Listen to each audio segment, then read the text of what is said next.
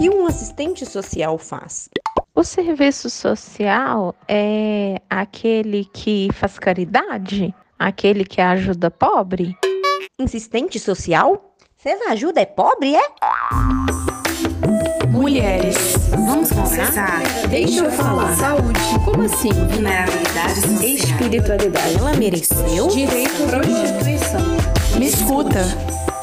Este é o podcast Grito Mulher, da Rede Oblata. Olá, ouvintes da Rede Oblata, para você que está escutando a gente novamente, para você que está chegando.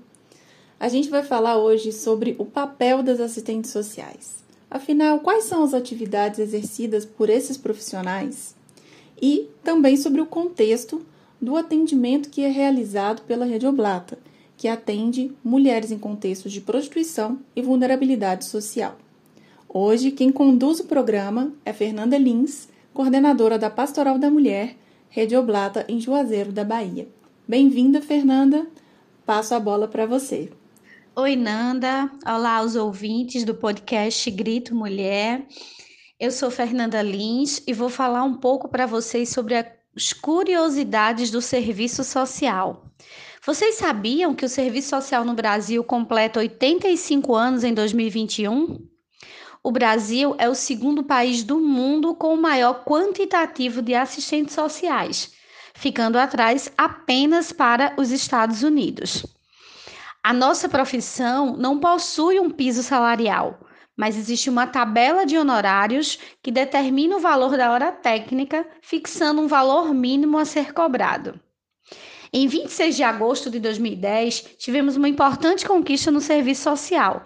Foi sancionada a Lei 12.317, que estabeleceu uma jornada de trabalho para os assistentes sociais de 30 horas, sem redução salarial na ocasião.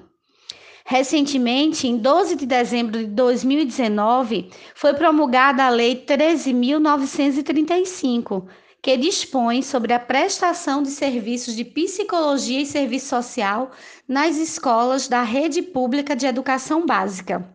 Nesse podcast, vamos falar um pouco sobre a atuação do assistente social na rede Oblata no Brasil. Eu começo convidando Ana Alicia Brito, assistente social da Unidade Pastoral da Mulher em Juazeiro, Bahia, que vai falar para nós um pouco sobre a atuação do assistente social na rede Oblata. Seja bem-vinda, Ana Alicia. Olá, eu sou Ana Lícia, sou assistente social da Pastoral da Mulher, Unidade Oblata em Juazeiro, Bahia. Então, a atuação profissional de assistentes sociais no terceiro setor é, tem sido crescente desde a década de 90, né? diante da ascensão do neoliberalismo, quando o Estado se desresponsabiliza de parte das demandas sociais e repassa aos cidadãos, através de organizações privadas, né, especialmente com caráter solidário e filantrópico, as respostas às expressões da questão social.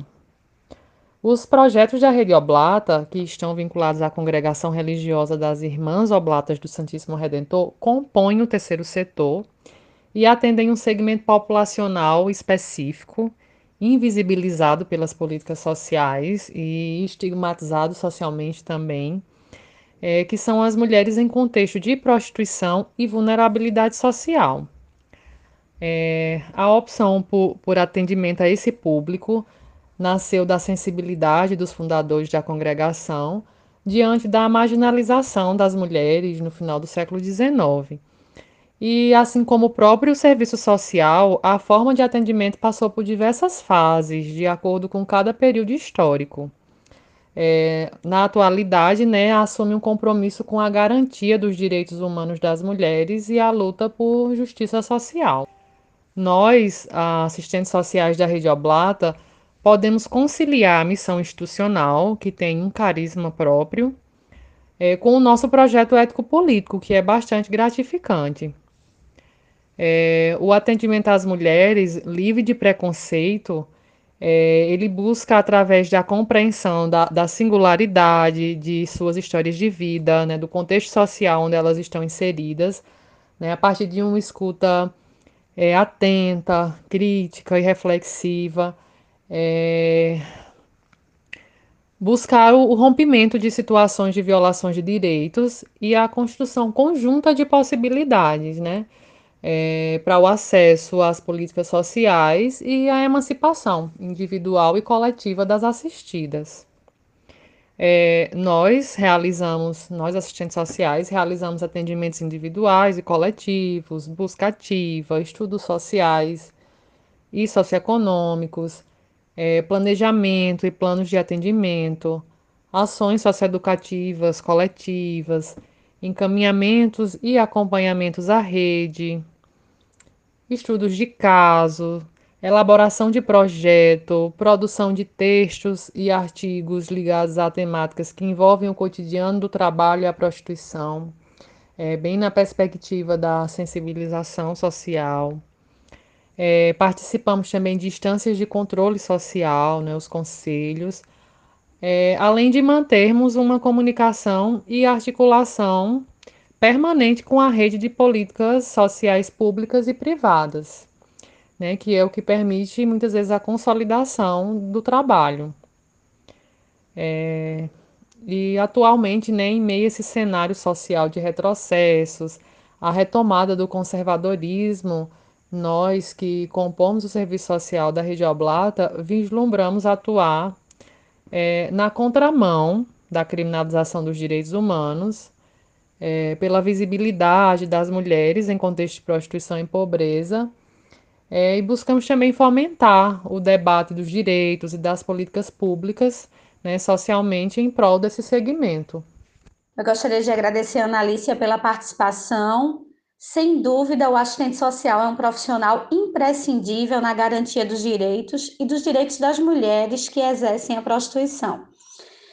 Eu convido agora Lucinete Santos, que é assistente social do projeto Diálogos pela Liberdade em Belo Horizonte, e Lucinete vai falar um pouco quais são os desafios da atuação do assistente social na rede Oblata. Seja bem-vinda, Lucinete. Olá, Fernanda e ouvintes do podcast Grito Mulher. Eu sou Lucinete, assistente social da Unidade Diálogos pela Liberdade, Rede Oblata BH, e vou conversar um pouco com vocês sobre os desafios da atuação profissional.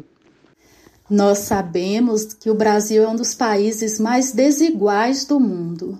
E, como consequência, temos as violências estruturais advindas dessa realidade de desigualdade social. Nós, assistentes sociais, trabalhamos para minimizar os efeitos devastadores da questão social que se manifesta na vida das populações vulneráveis. Dentro deste vasto campo de atuação do assistente social no Brasil, atuamos na rede Oblata com mulheres cisgênero que exercem a prostituição. 80% são mulheres negras, mulheres pobres e em contexto de vulnerabilidade social. Os principais desafios que nós, assistentes sociais, encontramos na atuação com mulheres que exercem a prostituição, nos projetos da Rede Oblata Brasil, passam por violências institucionais. Garantir que a mulher seja atendida como cidadã de direitos e deveres nas instâncias públicas e privadas, sem precisar passar por vexames, discriminação, preconceito e estigma. Muitas mulheres que exercem a prostituição tendem a não frequentar as unidades básicas de saúde de seus territórios, principalmente quando é para tratar da sua própria saúde, por medo de serem identificadas e discriminadas.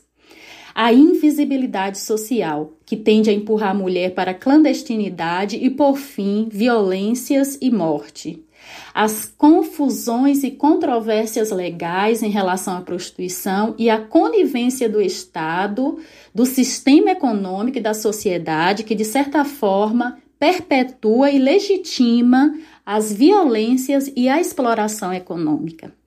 As mulheres são submetidas a várias violências por serem mulheres, e essa violência se agrava quando reconhecidas como trabalhadoras sexuais. O estigma social tem a função de invalidar essa mulher enquanto sujeito de direitos. A falta de dados palpáveis relativos à prostituição, o que impossibilita de levar as principais demandas da categoria a uma agenda pública.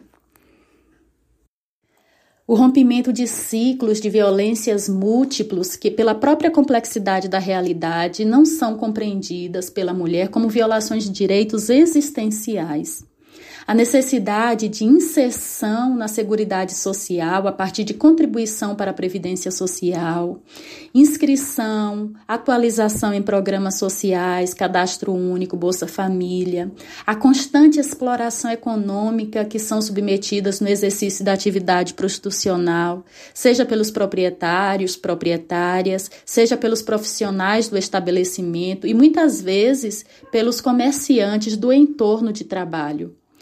Desamparo familiar. Já escutamos uma beneficiária nos dizer: Minha família é meu maior gigolô.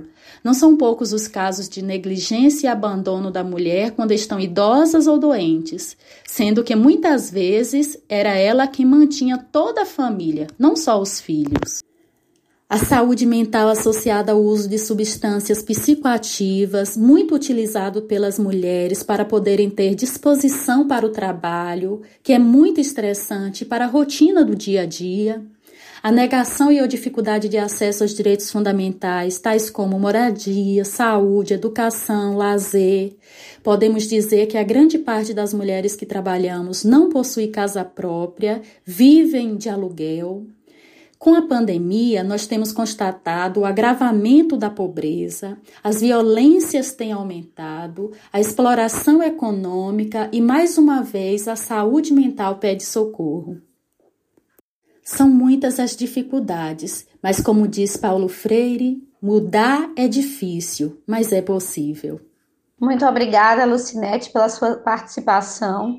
Sem dúvida, muitos são os desafios para concretizar a garantia de direitos das mulheres. Mas, como agentes sociais, né, nós seguimos com a defesa intransigente dos direitos humanos e buscando sempre a garantia dos direitos, a qualidade de vida desse público atendido. É, seguimos agora conhecendo um pouco de Simone, Simone Alves, assistente social do projeto Força Feminina. E Simone vai abordar um pouco sobre o trabalho em rede, a importância do trabalho em rede na atuação profissional do serviço social. Olá, eu sou Simone Alves, assistente social do projeto Força Feminina, Rede Oblata Salvador. Falarei agora sobre o trabalho de articulação em rede desenvolvido pelas unidades da Rede Oblata Brasil no contexto de pandemia do Covid-19. A atuação política da Rede Oblata Brasil é pensada na configuração pelo trabalho da formação de uma agenda política, com estratégia para o esforço das relações teoria e prática em políticas públicas, mais ou menos, né? É, na verdade, é, essa atuação ela, ela, ela acontece diretamente para a promoção do controle social. Né? Trata-se de uma estratégia direcionada é, a qualquer organização né, que já vem na configuração de advocacy, da atuação em advocacy, através da incidência política, para a construção de um plano de ação e de intervenção diretamente nas políticas públicas. Né? As ações em rede tendem a atingir grandes resultados quando trabalhada e desenvolvida em conjunto. Né? No caso da Rede Oblata, nós que somos das unidades, formamos essa unidade, né? que possam, é, é, que, que podemos desenvolver né, um trabalho com a mesma pauta, né, os direitos humanos das mulheres que exercem a prostituição ou no exercício da prostituição. É, no contexto das políticas públicas, a prioridade nesse momento é a não interrupção das medidas de segurança que são cruciais para combater, é, para o combate, vamos dizer assim, é, é ou a prevenção do Covid-19, né? mas também a resolução de demandas, é, demandas que somam paralelamente à pandemia, como é o caso da violência contra a mulher e o monitoramento da política nacional de atenção integral à saúde da mulher, que englobe tudo, né? É um conjunto de medidas, de tratados que nos respalda como mulheres. É importante destacar a atuação da rede de enfrentamento, né, das redes de enfrentamento à violência contra a mulher, que nossas unidades são inseridas, tanto é, o projeto Força Feminina quanto a Pastoral da Mulher em Juazeiro, Diálogos pela Liberdade em Belo Horizonte e o projeto Antônia em São Paulo. É, nós sabemos que existem a fragilidade devido às demandas da política, né? quase sempre é, é, é, é configurada que as redes de enfrentamento não possuem pernas suficientes para atuação incisivamente no enfrentamento da, da, da, da violência contra a mulher, é, mas vem chamando a atenção dos governantes no que consiste no diálogo né? É uma análise social de gênero mais ampla sobre a questão da, da, do papel de gênero, né? E os papéis de gênero que, que são desempenhados na sociedade. E que nesse cenário de isolamento social tem colocado mais e mais as mulheres em situação de risco né? e vulnerabilidade. E é nos momentos onde o pânico se instaura que se faz necessário respostas e atitudes éticas, tanto dos representantes dos governantes, né, sejam a nível das três esferas mesmo, né, vamos dizer assim, estadual, municipal, federal. Esperando, esperamos também do judiciário, né, também, quanto dos profissionais que atuam na ponta da assistência social, da saúde e de todos os trabalhadores também do SUAS. É importante que a compreensão do trabalho em rede é, deva ser percebida em, em, em sua amplitude é, e para a garantia dos direitos das mulheres no atendimento da assistência multidisciplinar dentro e fora do território de abrangência. Obrigada. Obrigada, Simone, pelas suas contribuições. É, o trabalho em rede, né, ele permite esse olhar mais abrangente das demandas sociais, favorece o desenvolvimento de ações conscientes, planejadas, né, e proporciona, sem dúvida, uma maior resolutividade e efetivação dos direitos né, dos cidadãos e cidadãs. Então, é sempre importante esse trabalho articulado em rede. Então, obrigado a todos os ouvintes. Esse foi o podcast Grito Mulher, que abordou o trabalho do assistente social na Rede Ablata. Fiquem ligados aos próximos podcasts. Mulheres, vamos conversar? Deixa eu falar. Saúde. Como assim? Vulnerabilidades sociais. Espiritualidade. Ela mereceu? Direito. Prostituição. Me escuta. Este é o podcast Grito Mulher, da Rede Oblata.